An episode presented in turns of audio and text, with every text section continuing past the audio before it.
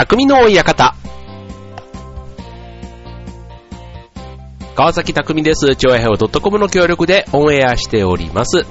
はい、えっ、ー、とね、5月も最後の放送となりました。ね、なんか、ここ最近は3日に1回ぐらい雨が降っている感じでも梅雨ではまだないんですよね。うん。まあちょっと、うん。涼しいというよりは、ね、雨が降るとなんか蒸し暑い、ちょっと嫌な感じの、うん、まあこの季節特有のと言っていいのかなうん、なんかこれがね、一気にこう終われば、いよいよ夏っていう感じになるわけですけども。はい。まあ、でもね、ちょうど、あの、先週今週なんていうのは運動会のシーズンだったりもしますからね。はい。なかなか週末の天候がいつも以上に気になる方多いんじゃないかなと思いますが、はい。まあ僕もね、この間あの、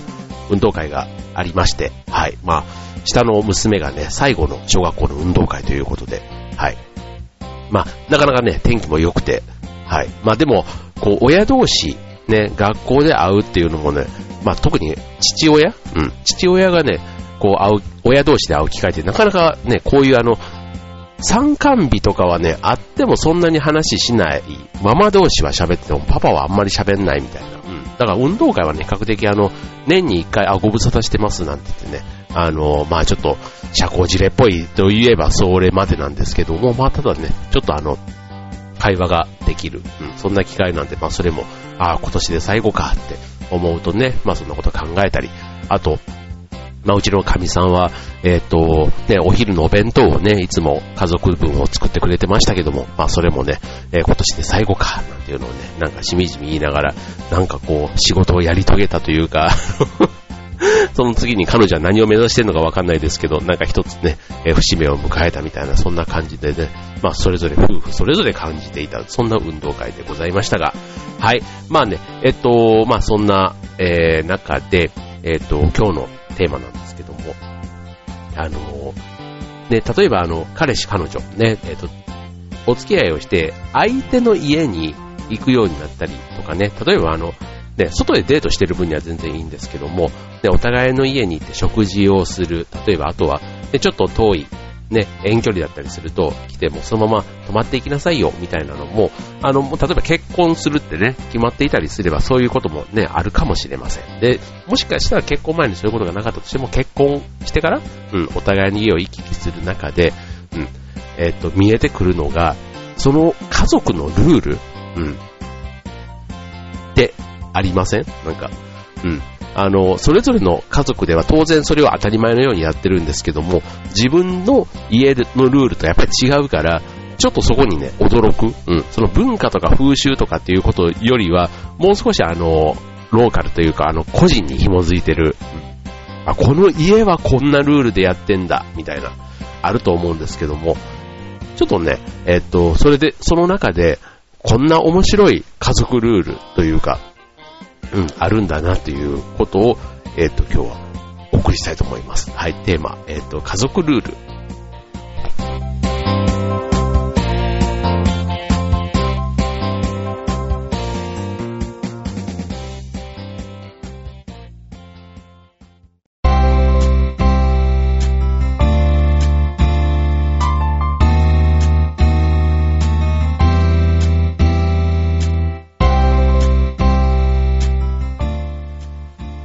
えっ、ー、と、今週の匠の館は家族のルールということでね、はい、まあ、えっ、ー、と、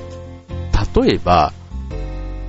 ね、今日じゃあ、あの、共有しているものっていうことでちょっと言ってみると、例えばあの、家族一人一人によって使い分けているものと、共有で使っているものって、なんかいろいろありますよね。うん。で、それで言うと、例えば僕が子供の時で言えば、うちあの、兄貴と弟ね、えー、3兄弟いたんですけども、バスタオルって結構ね、最初使い回してましたね。うん。で、えー、っとね、それはね、えー、って言って驚かれたんですけども、あの、僕んちは、まず風呂場に、えー、っと、普通のフェイスタオルっていうのは、あの、っていうのがあるんですよ。だから、えっと、全部こう、体洗い終わって風呂を出る際に、そのフェイスタオルで一回風呂場で水気を切るというか、一拭きしちゃうんですね。うん。で、一拭きしちゃうから、まあ、あの、で、脱衣所というか、ね、風呂場から出て、浴室から出て、バスタオルで拭くときには、もう本当になんか表面の、こう、ちょっと湯気というか、雫みたいなのをパーパーパーと拭き取る感じ。うん。で、あの、僕なんかあの、小学校の時丸坊主だったから、まあ、ある意味もう、あの、フェイスタオルというか、それで拭いてしまってれば、もうほとんど水気はない状態、うん、なんですね。で、まあ男子3人なので、まあ、あと体もね、小学校だからちっちゃいじゃないですか。だからもしかしたら、バスタオル1枚でも子供3人拭くには耐えれたのかなっていう、そんな感じはしますけどね。ただね、やっぱりね、体の成長とともにかわかんないんですけど、だんだんその、やっぱり1番のタオルは当然ね、あの、サラサラして気持ちいいんですけども、3番目に使うときっていうと、そこそこね、こう、乾いてる部分をね、こう、選ぶっていうの。真ん中はもう当然ね、全然やられてしまってるから、うん、そのね、端っこの部分で頭を拭いたりとか、はい、なんかそんなことをしながらね、えっ、ー、と、やってましたけども、まあ、中学ぐらいになってからかな。でもそれもね、教養っていうその誰々専用のバスタオルってことではなくて、まあ一人一枚バスタオルを使うみたいな。まあそんな感じでね、えー、やってましたけど、まあその時はね、バスタオルも、まあ家族ね、4人いれば4枚出るみたいなところが、ね、なんか母親が言ってましたね。もうなんか洗濯物が増えたとかって言ってましたけども、まあまあまあまあまあ、っていうとこでしょうか。はい。というのが、えっ、ー、と、僕の、うん、うん、思い手で共有していたものっていうことで言うとね、はい、思い出されますけども、えっ、ー、とね、今日ご紹介するのはね、例えばあの、まあ、家族のルールっていうことで言えば、まあ、門限のルールとか、あと、食事はね、えー、夕食は家族みんなで一緒に取るものとかね、結構そういう、あの、ルールっていうのは、まあまあよく聞く話なんですけども、あの、結構びっくりするルールっていうのもね、一部ありまして、これね、今日ご紹介するのはね、意外と一般的かどうかちょっとわかりません。が、えー、まあちょっと参考で、えー、こんなのあるんだっていうのをね、聞いていただければと思うんですけども、まず一つ目、えー、服は共同。うん、これね、えっと、姉妹なんですけどね、えっと、の場合、うん、全部妹と服を共有と。うん。で、どの服が自分のという、まあ多分体型がね、まずあの、似てるんでしょうね。うん。だからどの服が自分のという線引きがないそうなので、服を買ってきたら全て割り勘にすると。うん。で、えっ、と、まあ、最初は節約と服の収納のスペースを小さくしたいからということだったんですけども、あの、逆に、えっ、と、姉妹でね、好みが違うから、自分が買わないような服が着られて楽しいという、そんなメリットもありますよ、ということですけどね。うん、どうでしょう？うん、これあの、まあ、姉妹だから、あとね、それぞれのあの、コミュニティというかね、えー、友達が違うわけですから、うん、自分の服のバリエーションが増えて、ね、なんかそれはそれで、ね、その、兄弟で友達と会う機会って意外とありそうでないじゃないですか。うん、そうすると、ね、えっ、と、あ、それはお姉ちゃんが着てた服じゃないっていう風な突っ込み方は多分されることがないんだったら、うん、いいと思いますよね。別にそれをしかも着ろって言われてるわけじゃなくて、うん。まあ、ね、例えばあの、ヘビメタが好きなお姉ちゃんと、すごいクラシックな、ね、そんなワンピースみたいなのが好きな妹みたいなね、なんかその、全然服の好みが違いますみたいな話になっちゃうとまた別かもしんないですけどね、しかも割り勘にするって話ですから、ね、そんなヘビメタのお姉ちゃんが買った革ジャンみたいなものを私は割り勘したくありませんみたいな、ね、なっちゃうかもしんないですけども、うん。まあ、今回の場合はね、多分、好みがある程度近いと。で、それで、ね、まあ、なんだろう、ブランドの違いとか、ね、だからそういうところとかで、まあまあまあ、あの、許容範囲なんでしょうね、それぞれの。で、プラス冒険できる。ね、お互いの好みにチャレンジするっていう、その冒険みたいなところも楽しいって、うん、これはまあ、あの、いいんじゃないかなって思いますね。うん。まあ、本当にね、えっと、うん、自分が必要な時には、まあ自分でね、必要な服をちゃんと揃えとくっていうのは大事かもしれないし、自分がすごい気に入ってるやつで、ね、相手が着ることで2倍、その痛みが進むわけじゃないですか。で、その時なんかはもう、ね、えっ、と、まあ、自分でお金出せば当然自分専用になるわけですけども、ね、お金割り勘したものだったら当然それはね、もうお互いで折半してるわけですから、うん。消耗度が2倍になってもしょうがないということですけども。うん。ただこれあと、姉妹だけじゃなくて、ね、母、娘っていうのも結構、なんか聞きません？うん。なんか聞きますね。はい。まあ、どうなんでしょう？女性はそういうのありなの。男子はそんなの聞いたことないけどね、ほとんど。まあ、T シャツとかね、なんかあいつの着てた T シャツ、ね、まあ、仲良くてなんか1日2日借りますって言うんだったら別ですけど、なんか日常、ね、普段着するのに、普段着のなんかシャツとかをね、まあでも、うん、T シャツはないにしても、うん、なんかこうシャツとか、ね、こう羽織るようなシャツとか、ね、こう、また上にパーカーとか、ああいうのってもしかしたらあんのかななんていう気もしますね。はい。というと、で、えっ、ー、と、服というのがまず一つ、共有びっくりということでね。はい。まあ、あんまりびっくりしないかな。はい。では続いて、えっ、ー、と、二つ目は、次のコーナーでご紹介します。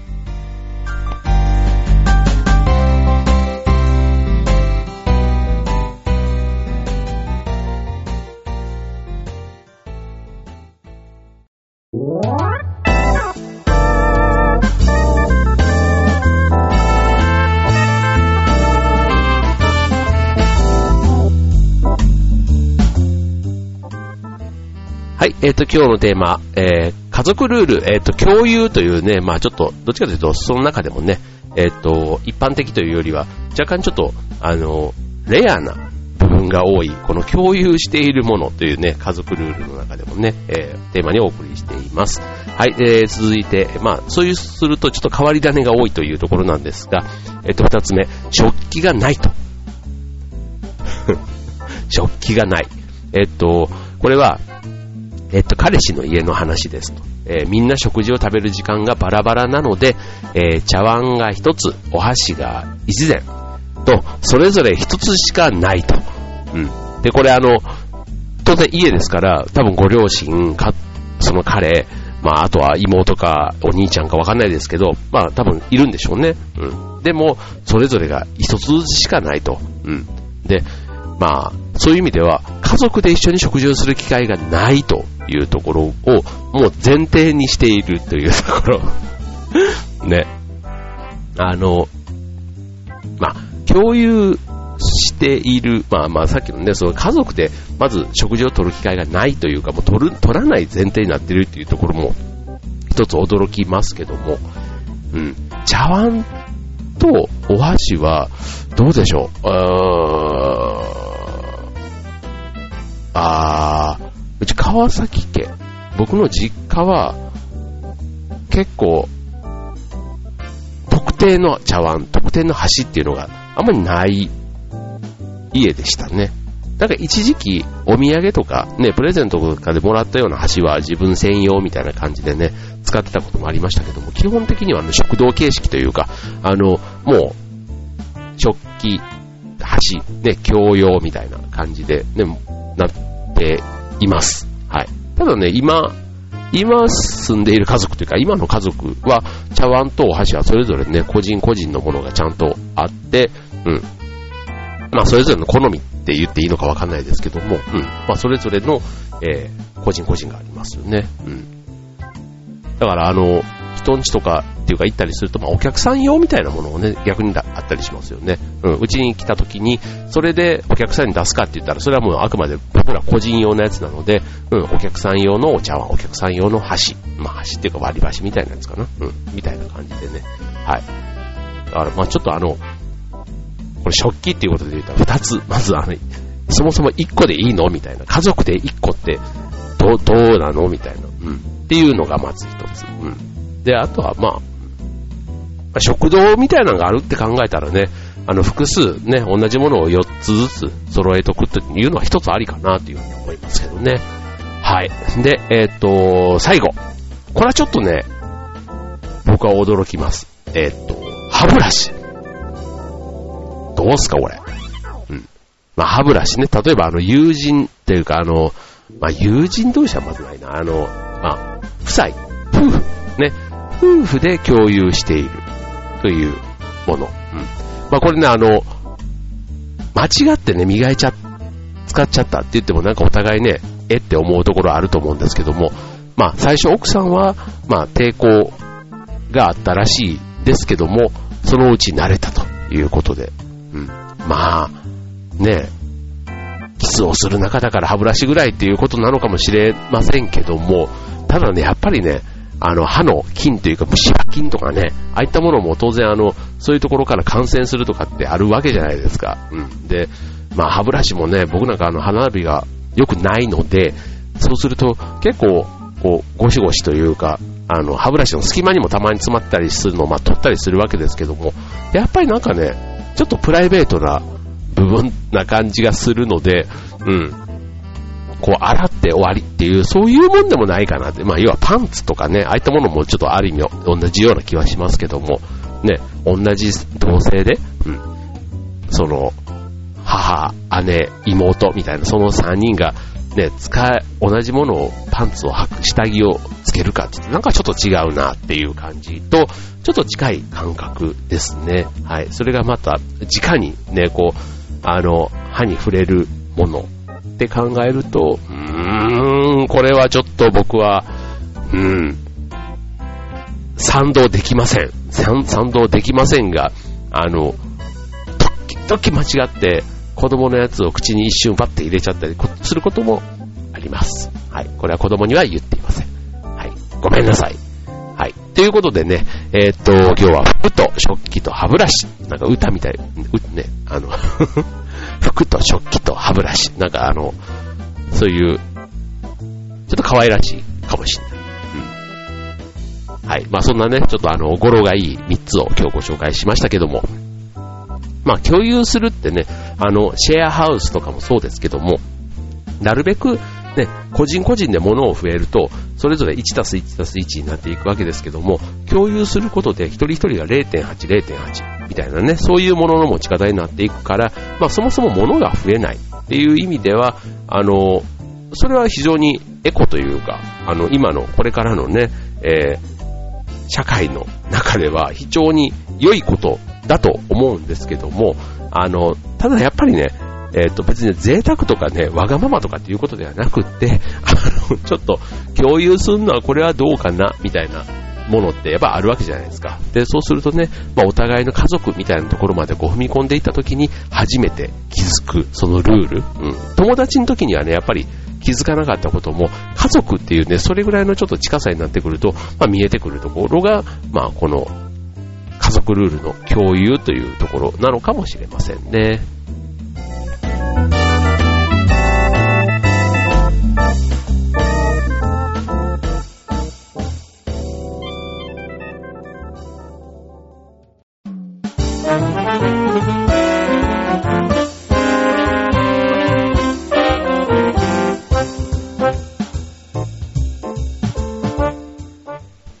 えっ、ー、と、今週の匠の館、えっ、ー、と、家族のルール、えっ、ー、と、共有品って言っていいのかな？うん。をテーマにお送りいたしました。ね。えっ、と、皆さんのご家族、ね、どういうもの共有していますか？はい。意外とね、当たり前と思っていたものが、意外とよその人からしてみたら、ええっていうようなものが、ね、あったりするのかしないのか。ね。例えば掛け布団とか、ああいう布団とかね、ああいったものはどうですかね？うん。うちとかあの、まだ、まあ、子供がちっちゃい、ちっちゃいっていうまあ、小中学生ですけども、あの、川の字になって寝ていることもあって、結構掛け布団なんかはね、ルーズなんです。うん。まあ、でも大体一応決まってはいるんですけども、あの、うん。で、あと枕とかね。枕も、枕もさすがにね、高さがあるから、個人別みたいな感じはしますけども、うん。まあそういったものとかね。あとなんだろう。なんか、あ、でもあの、ケチャップとか、なんかマヨネーズとか、ああいったものもね、なんか人によっては、あの、個人別に分けてるなんていう家もあるって聞きますけどね。あんな、だってマヨネーズなんて別に口つけるもんじゃないのに、あれをね、個人ごとに、あの、お父さん、お母さん、ね、お姉ちゃんとかって分けてもしょうがないんじゃないのって思うんですけど、中にはね、そういったものすら共有せずに分けているというね、うん。冷蔵庫どんだけあっても足りないなって思うんですけども、まあそういったね、とことん分ける家も一方ではあるということで、はい、なかなか奥が深いテーマだなと思います。はい、あとね、じゃあちょっと今日はね、その共有のテーマは以上で、えっ、と、この間、まあちょっと最後ね、雑談ですけども、僕ね、あのスイカ、ね、6ヶ月の定期っていうのをね、いつも使ってるんですけども、それがね、先週5月の21日に切れる予定だったんですけど、ね、だいたい21が平日だから、まあその平日近いところで買い替えればよかったんですけど、ついついなんか忘れてて、そう22以降はね、普通にね、使ってたら、当然あの、定期が切れても、スイカのチャージが残ってれば、乗れるわけじゃないですか。そう、それでね ぐんぐんあの、チャージが減っていってるのを数日後に気づき、そう、なんか変だなとは思ったんです。なんか、前に3000円ぐらいあったのになんでもう1000円ちょっとなのみたいな。そう。で、これね、そう、あーと思って見たらもう定期が1週間ぐらい切れててっていうね、そんな出来事があったんですけども、はい。まあちょっと便利な一方でね、なんかこう、ちょっとちょっと忘れるとね、まあ別に今回はそんな別に大きな被害ではないんですけども、まあでもね、本来だったら定期買っておけばよかったなっていう、そこんなね、なんかちょっと、今まであんまりそういうことがなかったんで、ちょっと 急いで定期を買いに行くようなことがありましたが、はい、まあね、スイカのチャージもね、あまりこう、ね、便利さゆえに何かこう、感覚というかね、そういうものが失われているんじゃないかってね、その、気づく感覚とか、うん、五感のうちのなんかが鈍ってきてんじゃないか。それは、年のせいかもしれないし、便利さのね、携帯電話とかもね、携帯を持つことで、なんかその、街場でね、人と出会うための、その、集中力というか、ね、あと自分の時間管理、その、絶対遅刻、もう遅刻しちゃったらもう、あの駅のここで待っているあいつはいなくなっちゃうから、何としてでも行かないとっていうかね、なんかそういうことに対しての、あの、緊張感っていうのが携帯ができたことで非常に薄まったと思うんですけども、まあね、なんか、ちょっとそういう五感？そういう時に働く感覚みたいなものはね、ちょっと忘れないでいたいななんていうのはちょっと思ったわけです。はい。まあちょっと今日のテーマとは全然違う、あの ことでしたが、はい。まあ今週も皆さん元気にどうぞお過ごしください。今週の匠の方ここまで。バイバーイ。